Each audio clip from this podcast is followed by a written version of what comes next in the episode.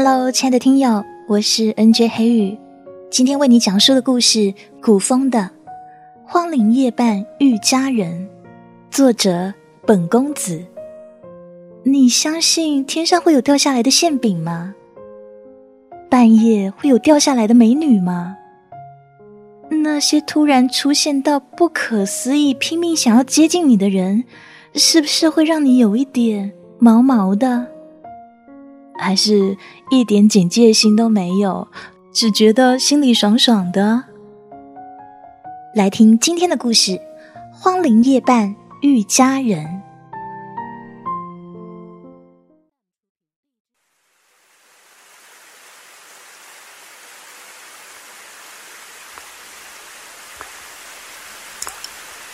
山高岭密，波陡路险，赶考的书生终于在夜幕笼罩前。到达山林中这间荒废的破庙，腐朽的门已经难合，窗户多有破损，头顶上的瓦砖残破不全，让书生有种置身井底的感觉。月光一点点自墙角蔓延到屋顶，再从缺口飘洒进来，清冷光辉照孤人，孤人孤枕夜难眠。辗转反侧几个来回，书生干脆起身，敲打火石，升起一堆火，对着火光翻看《孟子》。庙外风声阵阵，不时参有夜鸟啼叫。庙内火光彤彤，书生专注读书，似乎与外界隔离。这时，门外传出一声异动，细碎的脚步走上台阶，轻叩庙门。一道婉约女声悠然回响夜空。小女子夜间迷路，不小心误入此处，不知可否进来歇息？书生合上书，神色未变，道声：“请进。”一只玲珑小脚先跨入门内，紧接着艳丽绸缎随风飘动，一个绝美佳人似画中出来般。就这么立于书生面前，女子微微施礼，无限恋羞。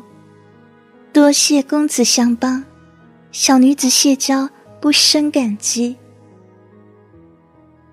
书生起来，让谢娇为火而坐，微微笑道：“这废庙又非我所属，谁都可入。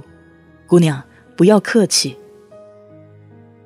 他不问女子为何深夜出现荒莽山林，也不问她有何需要，只是在轻轻颔首，又两耳不闻的看书。公子，你在看什么啊？过了片刻，谢娇略带受冷落的尴尬问道。书生回答干脆：“读圣贤书，为求功名。”公子学识渊博，此番进京赶考，必然能高中榜首。书生笑笑，只求谋得一官半职，家中供我读书已然不易，更何况我夫人体弱，花费甚多。要是这次不中，就只能在学堂谋个先生糊口了。谢娇眼睛一转，柔声细语。唉，这火太旺，怎么这么热啊？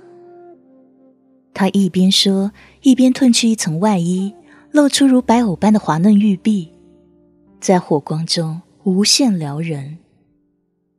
书生却像浑然不觉，向前探身道：“那我将柴火抽出几根。”谢娇一把勾住他的脖子。稍用力拉到身前，说话的吐气喷到书生的脸上。公子，长夜漫漫，看着无趣的书，岂不无聊？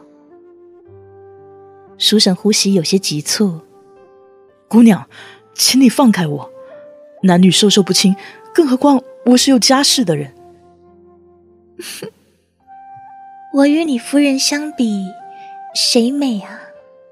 谢娇媚眼柔丝问道：“这书生沉默了一会儿，回道：“我家夫人是个普通乡下女子，糟糠之妻，怎能与姑娘美貌相比？”嗯，她体弱多病，耽误你的前程。公子，你可甘心？这，他这些年支持我读书，付出太多，我不能负他。公子也是个痴情人呐。谢娇悠悠叹说，以退为进。想想，倘若公子这一回高中榜首，荣归故里，众人庆贺。可在你身边的，却是一个粗鄙俗气的村妇。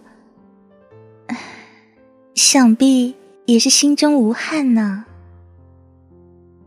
书生长久没有说话。小女子于此山林间迷路，得公子慷慨搭救。见公子一表人才，一见倾心。如若公子不弃，谢娇愿长榻终日服侍。谢娇说到这儿。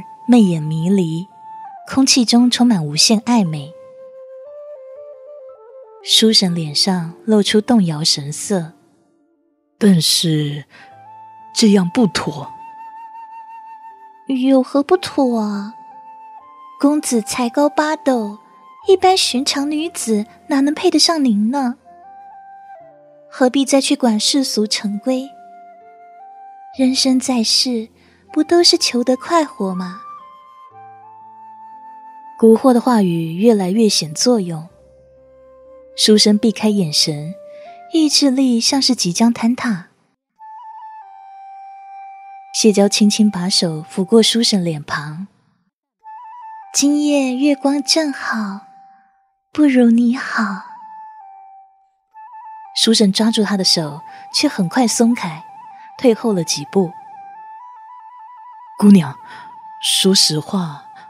我对你也是极为动心，并非我还惦念家中村妇，只是家教甚严。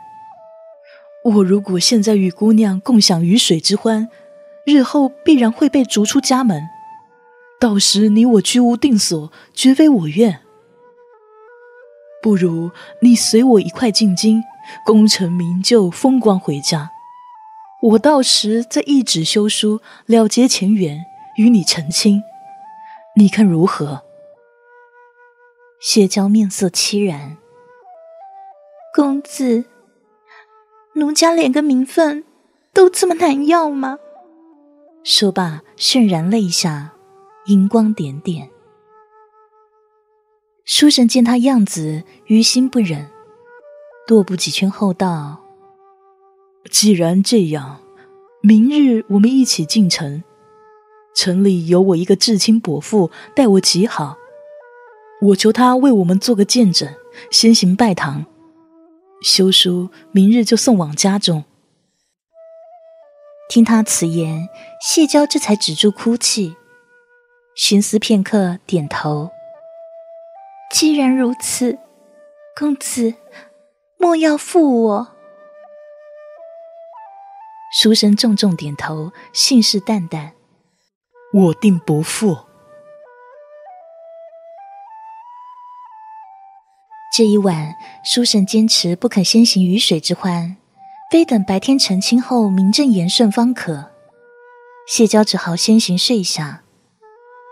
书生坐看一夜圣人书，偶有叹气和摇头。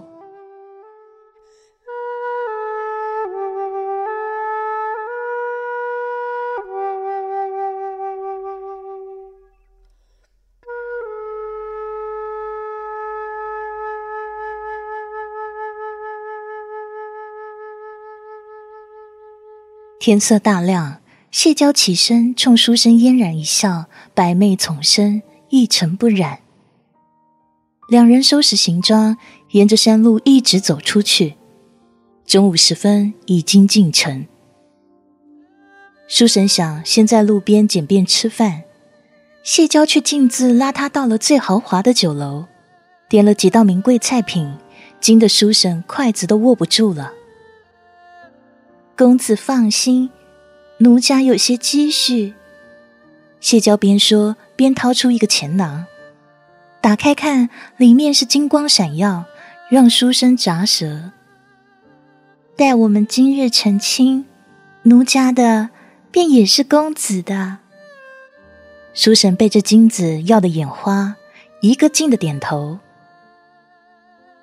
吃完饭，书神带谢娇在城中七扭八拐，走了近半个时辰，才到了一户人家。虽然不大，倒也极为别致。书神敲门，有一小女童前来应门，眼睛咕噜噜的转望向他俩。书神笑道：“依依，不认识我了，快给你爹传话，说他的侄子前来拜访。”那被唤作依依的女童蹦起来，很快就跑进屋内。没多久，从里面走出一长髯中年男子，笑呵呵的称呼书生为贤侄，热情的将二人引进屋中。这亲善的伯父唤下人将他们的行李收好，沏茶倒水，极尽周到。看来关系果真甚好。书生向他说自己昨夜遇到谢娇，彼此倾心，想请伯父主持婚事。令派人将休书送回家中。伯父面露难色。书生又说：“游子在外，伯父如父，还请成全。”谢娇也跪下，凄哀相求。伯父叹口气道：“你们说的不无道理。这样吧。”我到后面安排人准备下婚事所需物品，你们稍作等待啊。两人面露喜色，急忙道谢。伯父摆摆手，留他们在大厅。书生喝了口茶，问端坐在一旁的谢娇道：“姑娘，你究竟看上我什么？”谢娇娇低低回答。奴家看上的自然是公子的品性。小问，书生摆手说：“肯定不是因为这个。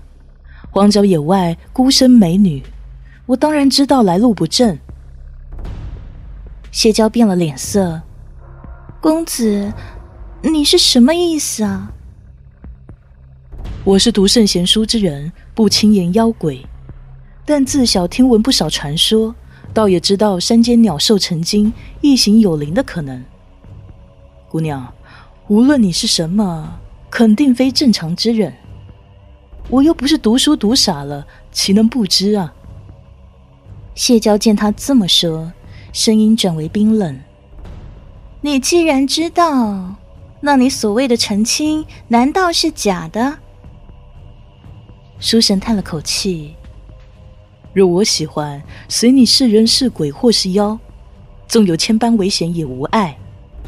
我只是想不通，我有什么让你看中？身上无才入不了你眼，你若贪图我性命，昨夜直接动手便好。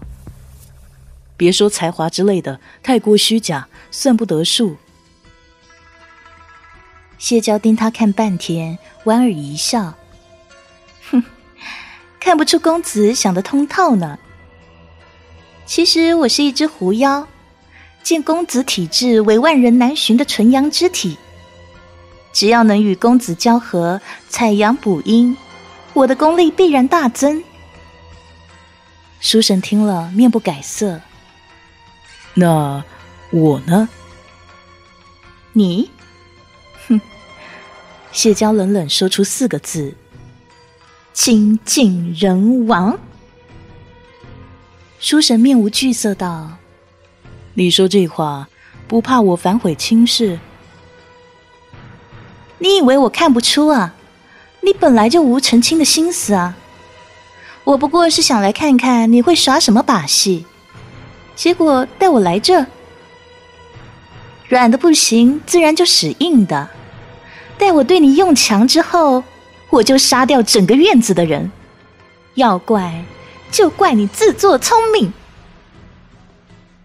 书生从位子上站起来，不紧不慢的说：“如果这样，我就只能逃跑了。”他慢腾腾的向门口走去。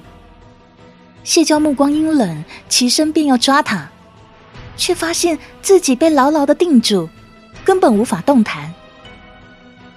书生行到门口，回头说：“我家中贫寒，哪有城中这样的亲戚？这自然并非我伯父家。”而是百妖馆。方才你所见的人，就是专门降妖的馆主。谢妖怒道：“我修炼已有千年，岂是小小人类就能困住我的？”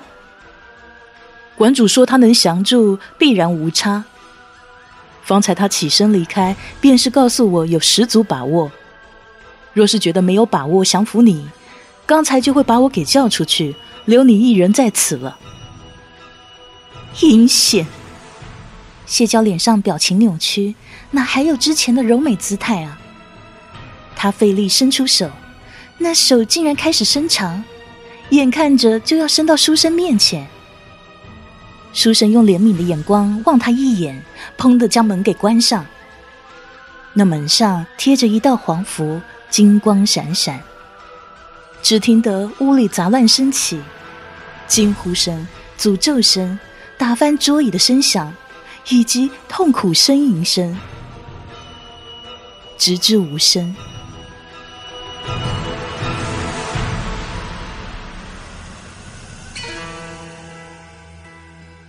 书生面露不忍，昨夜一夜未睡，他一直在想，要不要用这般决绝的做法。院子正中，百妖馆馆主正在等他。递给他一个钱囊，道：“按照管理规矩，金子你我各分一半，但从你的部分里扣除被破坏的桌椅钱。”那书生笑嘻嘻的伸出手：“还有呢？”馆主一愣：“啊，呃，什么？你们抓住的妖是要全国巡展的，我为你们找到了妖源，这部分自然当有酬劳啊。”你知道的还挺清楚的嘛。